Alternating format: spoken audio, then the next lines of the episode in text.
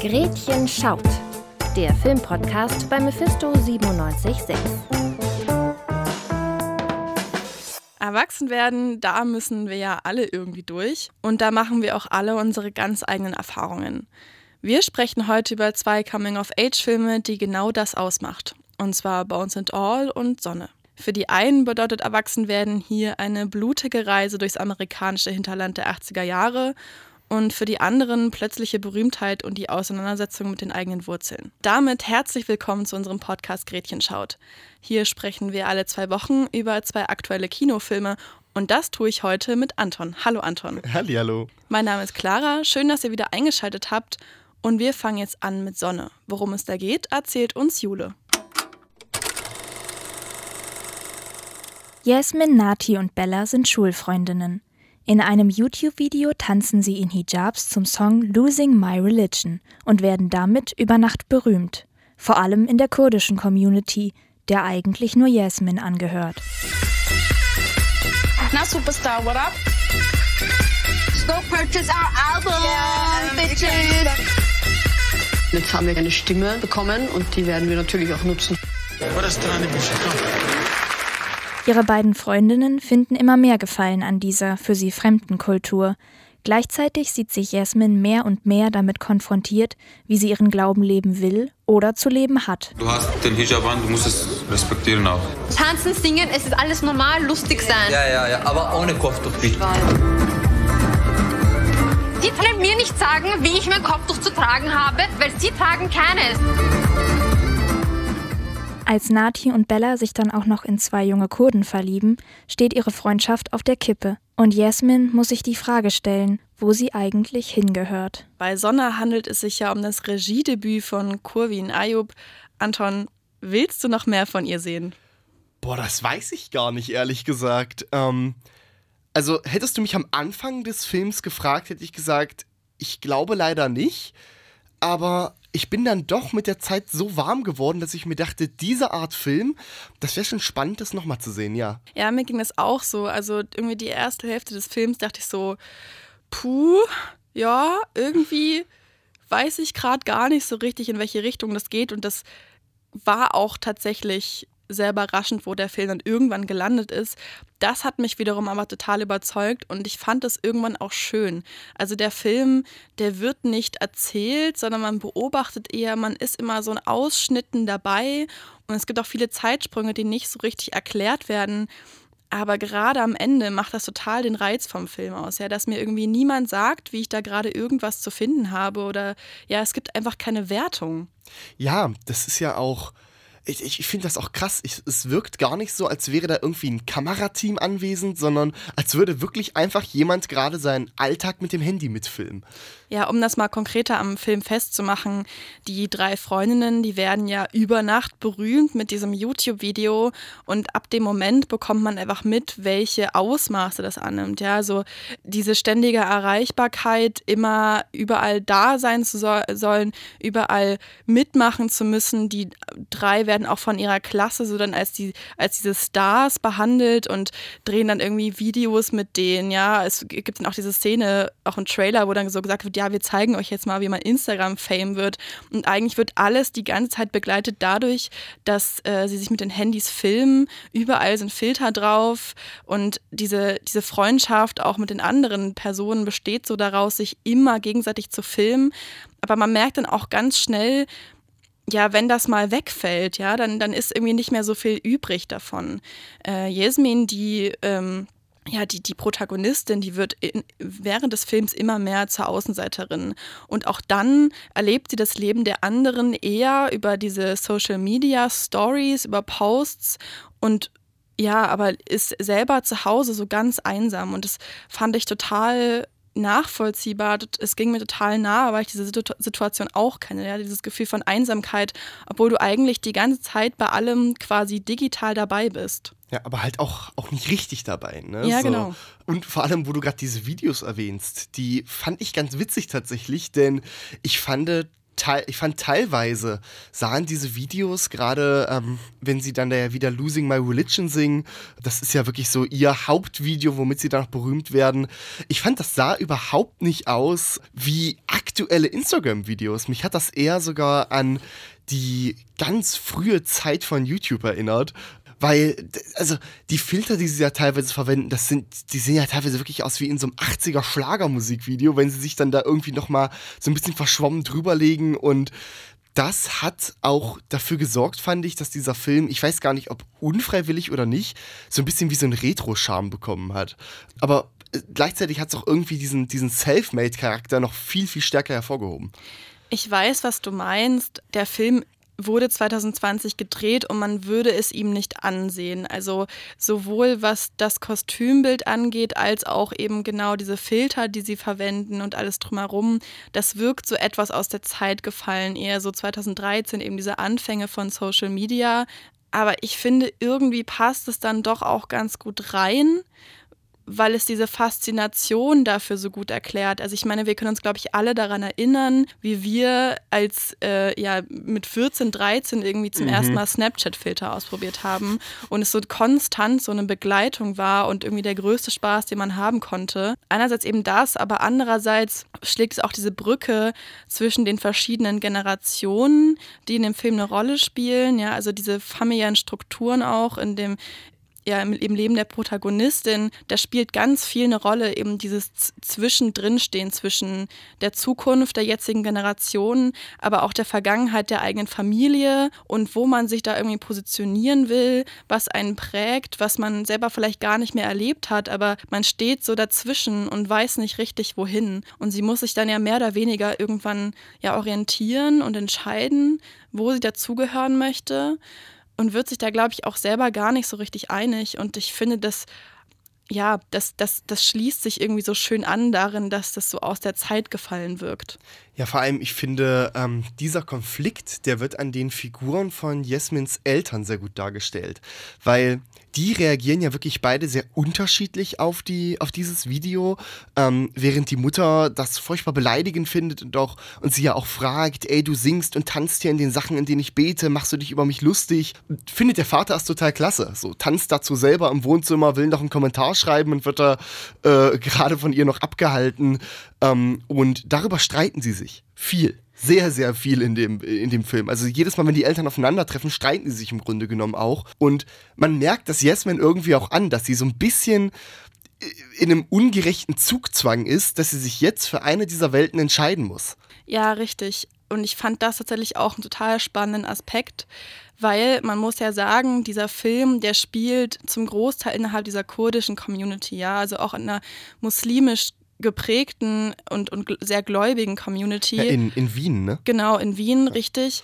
Und ich hatte ein wenig Sorge, in welche Richtung der Film dieses Thema tragen wird. Ja, also klar, es geht auch viel um diese Konflikte zwischen den verschiedenen Gesellschaften, ja, also dieses, diese österreichisch-liberale und diese vermeintlich kurdische, sehr konservative. Und ich fand aber dadurch, dass es eben nicht diese klassische Geschichte war mit diesem strengen Vater und der Mutter, die irgendwie da so unterdrückt wird, sondern dass auch ganz eigenständige Charaktere waren, war das einfach eine viel aktuellere Geschichte als das, was man einfach vorher schon viel gesehen hat. Und ich fand es der Film hatte eine große Sensibilität auch dafür zu sagen, ey, so urteilt nicht, ja, also ja. Der, der Film wertet nicht und ja, es kommt ja viel, also Jasmin ist sehr stark damit konfrontiert, dass sie aus allen Richtungen irgendwie gesagt bekommt, wie sie den Glauben zu leben hat oder, oder nicht.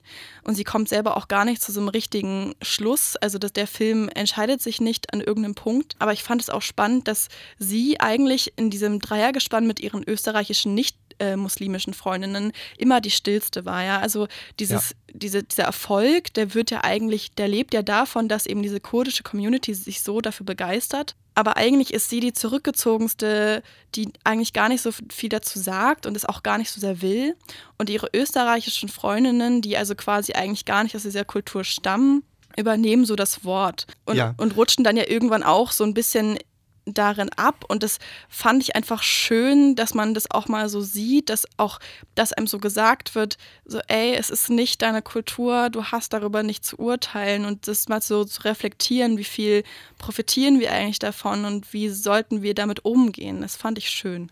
Ja und vor allem, also ich finde, was du gerade gesagt hast, kommt sehr gut in dieser einen Szene raus, wo die ein Interview führen müssen. Mhm. Da sind sie ja in irgendeine, ja, irgendeine Talkshow eingeladen und die Moderatorin fragt eben, ja, findet ihr das irgendwie, was ist denn die Reaktion, findet ihr das nicht beleidigend und und und. Und ihre österreichische Freundin fängt halt an zu erzählen, nee, das ist gar nicht beleidigend. Ich meine, guck mal, unsere Freundin trägt Kopftuch und die Freundin mit Kopftuch sitzt daneben und sagt gar nichts. Die, ja. die ganze Szene über. Ja, ja das, das, ist schon sehr bezeichnend. Aber ähm, ich finde, und ich finde, da können wir einen guten Bogen zum Schauspiel kriegen. Die Schauspielerin schafft es trotzdem unfassbar gut, ihre Emotionen auszudrücken. Also sie spricht trotzdem verhältnisweise wenig. Wenn sie dann was sagt, dann merkt man auch, das hat irgendwie Bedeutung, das hat Impact. Da, da regt sie sich dann auch wirklich darüber auf, dass man ihr nicht vorzuschreiben hat, wie sie ihren Glauben zu praktizieren hat. Aber sie hat eine sehr, sehr starke Mimik. Ich finde, man liest ihr trotzdem immer ganz gut ab, was da gerade in ihrem Kopf vorgeht. Ja, man kann total mit ihr fühlen. Und ich finde die schauspielerische Leistung auch von allen Beteiligten wahnsinnig beeindruckend. Ein Kritikpunkt, den ich aber da habe, und der richtet sich vielleicht auch gar nicht spezifisch nur an diesen einen Film, ist es mir öfter aufgefallen, die ProtagonistInnen, die schreiben gerade Matura, also sozusagen das Äquivalent zum deutschen Abitur, sollen also so um die, naja, ich schätze mal 16 bis 18 sein. Aber natürlich sind die DarstellerInnen ein ganzes Stück älter und das sieht man eben und deshalb nimmt man denen das auch nicht immer ganz ab. Und ich finde das schade, dass sich in solchen Filmen immer wieder dazu entschieden wird, deutlich ältere SchauspielerInnen zu casten für solche Rollen. Weil ich mich frage irgendwie, ja, warum eigentlich? Also klar kann man sagen, dann haben die vielleicht viel mehr Erfahrung, aber dass es funktioniert, tatsächlich gleichaltrige SchauspielerInnen zu besetzen und dass es sehr, sehr gut funktionieren kann, das sehen wir ja bei solchen Serien wie Druck zum Beispiel. Also, dass das total viel Anklang findet. Und ja, das ist so ein kleiner Kritikpunkt, den ich ja da mal äußern möchte und den ich nicht ganz so gelungen fand. Aber trotz allem auf jeden Fall ein sehr beeindruckender Film. Ja, ja, ich, ich gebe zu, das ist mir gar nicht mal so aufgefallen. Also gerade als die irgendwie feiern waren da hatte ich schon das Gefühl, okay, das sind ja Teenager. So, ähm, wenn sie sich dann irgendwie ganz furchtbar mit dem Lippenstift irgendwelche Sachen ins Gesicht geschminkt haben und sowas. Also ich fand, da wirkten sie schon so ein bisschen wie, ja, Menschen, die auch wirklich gerade im Abitur sind. Da habe ich mich ein bisschen zurückversetzt gefühlt. Ich verstehe aber den Punkt, aber darüber hinaus fand ich es vor allem beeindruckend, wie sie es, wie wirklich alle Darstellerinnen und Darsteller es geschafft haben, so zu Schauspielern als wären sie wirklich nicht vor einer Kamera. Also das wirkt halt wirklich gar nicht gekünstelt. Wir meinten ja vorhin schon, der Film wirkt eher so, als würde man da irgendwie mit dem Handy mitgehen und die ganze Zeit zugucken, also jemandem beim Leben zugucken. Und mir ist das so ab der Mitte des Films aufgefallen, dass man das erstmal hinkriegen muss. Auch wenn ich sagen muss, manchmal ist mir das ein bisschen zu weit gegangen. Denn äh, der Film hat auch echt seine Längen. Also ich kann mich an eine Szene erinnern, da standen sie am Auto und ähm, jemand hatte, ich glaube, irgendwie so ein bisschen Bier oder irgendwie Alkohol in dem, im, im Kofferraum und sie haben sich dann unterhalten und ich dachte mir, ey, wirklich, ich habe bei meinem Urologen spannendere Gespräche geführt. Das war, ich weiß, es soll authentisch sein, aber also das war schon sehr, sehr zäh zwischendrin, fand ich. Ja, natürlich, der Film wirkt relativ dokumentarisch, obwohl er ein Spielfilm ist. Und er hat auf jeden Fall seine Längen, also ja, gerade am Anfang muss man so ein bisschen durchhalten. Und deshalb würde ich auch abschließend sagen, ich würde dem Film ja vielleicht nicht für die Kinoleinwand empfehlen. Ähm, wenn ihr die Möglichkeit habt, ihn zu sehen, vielleicht irgendwann mal, kann man sich anschauen. Man nimmt auf jeden Fall was mit, aber für die ganz große Leinwand ist er wahrscheinlich nichts, obwohl er nur um die 90 Minuten lang ist. Bevor wir jetzt in den nächsten Einspieler für Bones and All starten, möchten wir euch empfehlen, es guckt sich den Film besser unvoreingenommen. Also wenn ihr noch vorhabt, ins Kino zu gehen, vielleicht hört ihr ab der Stelle nicht weiter. Genauso, kleine Triggerwarnung, es wird sehr viel um Gewalt gehen und darüber müssen wir an dem Punkt leider sprechen. Also wenn ihr damit nicht klarkommt, schaltet lieber ab. Und für alle anderen jetzt viel Spaß mit Bones and All. Die TeenagerInnen Marin und Lee, gespielt von Taylor Russell und Timothy Chalamet, lernen sich auf einem Parkplatz kennen. Schnell verlieben sie sich und beschließen, Marins verschollene Mutter zu suchen. Gemeinsam begeben sie sich auf eine Reise durch die USA und probieren dabei zu lernen, mit ihrer Vergangenheit abzuschließen. Denkst du, ich bin ein schlechter Mensch? Ich denke Gleichzeitig sind Marin und Lee aber auch sogenannte Eater, Menschen mit dem Bedürfnis, Menschenfleisch zu essen. Getrieben von dieser Gier suchen sie nach ihrem Platz in der Gesellschaft und nach einem Weg, mit ihren kannibalen Gelüsten zu leben. Du siehst aus wie einer, der sich einredet, dass er alles im Griff hätte. Aber kaum zieht man an einem losen Faden. I'm ready. My lord.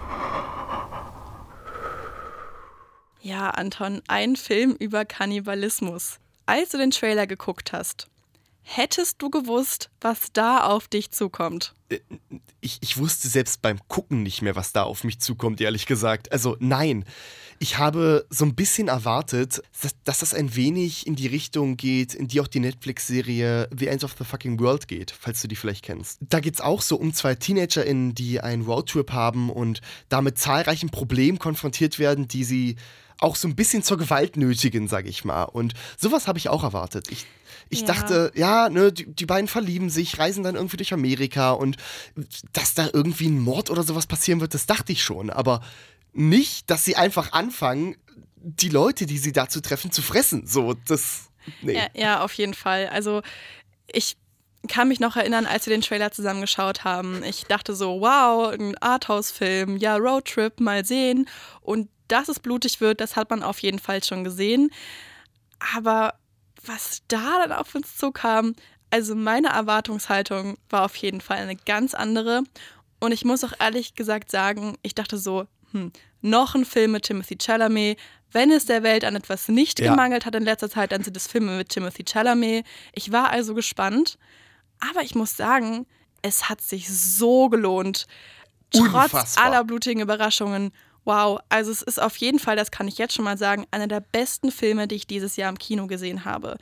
Und das trotz Timothy Chalamet. Ja, also er hat mich so ja. abgeholt. Ich, ja. hatte, ich hatte wirklich Angst, dass ich ihn in seiner Rolle mal wieder eben nur als den Schauspieler sehen kann, der, der er ist. Aber alles an diesem Film hat mich so krass überzeugt und mich so mitgenommen.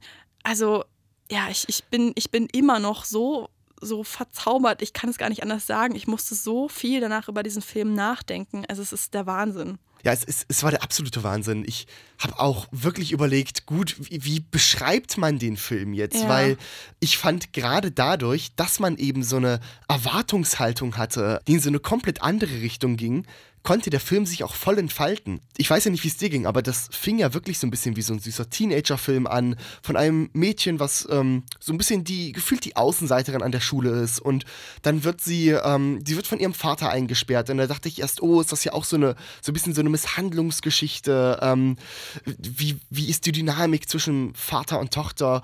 Und dann nimmt die Tochter Reis aus und geht auf eine, äh, auf eine Übernachtungsparty, auf eine Pyjama-Party und Sie liegt dann mit einer Freundin unter so einem Glastisch. Die Freundin zeigt ihr den Nagellack an ihrem Finger und auf einmal nimmt sie den Finger und beißt ihn ab. Ja. Und ab diesem Moment wusste ich nicht mehr, was in diesem Film auf mich zukommt. Und das war eine Spannung, die hatte ich schon lange nicht mehr. Ja, ich, ich, ich weiß noch, ich habe zu dir rüber geschaut und dachte so, oh je, Anton hatte wirklich keine Ahnung, worauf er sich hier einlässt.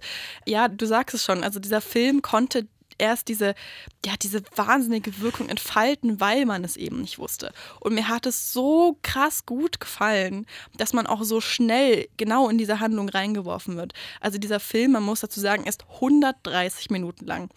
Aber jede Minute davon lohnt sich und es fühlt sich vor allem nicht so lang an, weil der Film einen nicht warten lässt. Ja? Also alle entscheidenden Handlungsstränge, alle, alle Sprünge, das passiert nie ohne so ein, so ein langes, oder das, das passiert nie mit so einem langen Zögern und man muss nicht ewig darauf hinarbeiten, sondern so, ja, zum Beispiel Marin sucht ihre Mutter und sie findet sie eben dann auch. Ja, so ja? In, und, und das, in der Mitte das, des Films teilweise. Und genau. dann geht es aber noch weiter. Und das stört eben nicht, weil es, es passiert immer wieder etwas Neues, Spannendes und es ist teilweise auch etwas vorhersehbar, aber eben weil man nicht, nicht so auf die Folter gespannt wird. Ja? Also es ist nicht so dieses unnötige, ja, okay, wann kommt sie denn jetzt endlich wieder dort an? Und äh, wann finden sie sich denn endlich wieder? So, ne? Man weiß, okay, cool, so, jetzt geht es einfach weiter, sie geht ihren Weg und, und es passieren immer wieder spannende Sachen und diese, diese Länge vom Film wird einfach gut gefüllt und das hat mir total gut gefallen, weil ich ehrlich gesagt nicht so ein Fan bin von so überlangen Filmen. Nee, gar nicht. Aber dadurch, dass jede Minute